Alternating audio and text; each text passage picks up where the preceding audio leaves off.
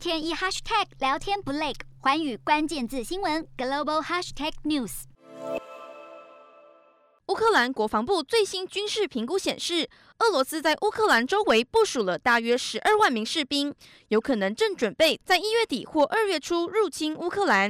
面对乌俄情势升温，乌国总统泽伦斯基和美国总统拜登九日进行了电话对谈，商讨美国如何提供乌克兰国安、经济与政治资助。美国总统拜登向乌克兰承诺，如果发生军事入侵，俄罗斯将面临前所未见的经济制裁。美国也将加强在北约盟邦的驻军，支援乌克兰。不过，拜登也表示，乌克兰并不是北约盟国，美国并没有防卫义务。所以，若是俄国真的进攻，美军介入的程度将取决于其他北约盟国愿意介入的程度，不可能单独出兵协防。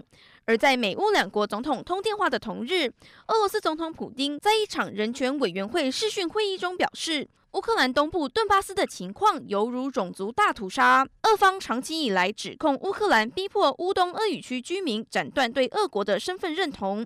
普丁在这个时机再提种族灭绝的指控，怕是在酝酿入侵乌克兰的正当性。Hello，大家好，我是寰宇全世界的主持人何荣，常常跟大家分享国际观与国际新闻。但您知道为什么需要关注这些讯息吗？我和寰宇全世界节目制作人王克英将分享国际新闻的重要性以及如何爱上国际新闻。如果错过收听，还可以回听幸福联合国 Podcast 哦。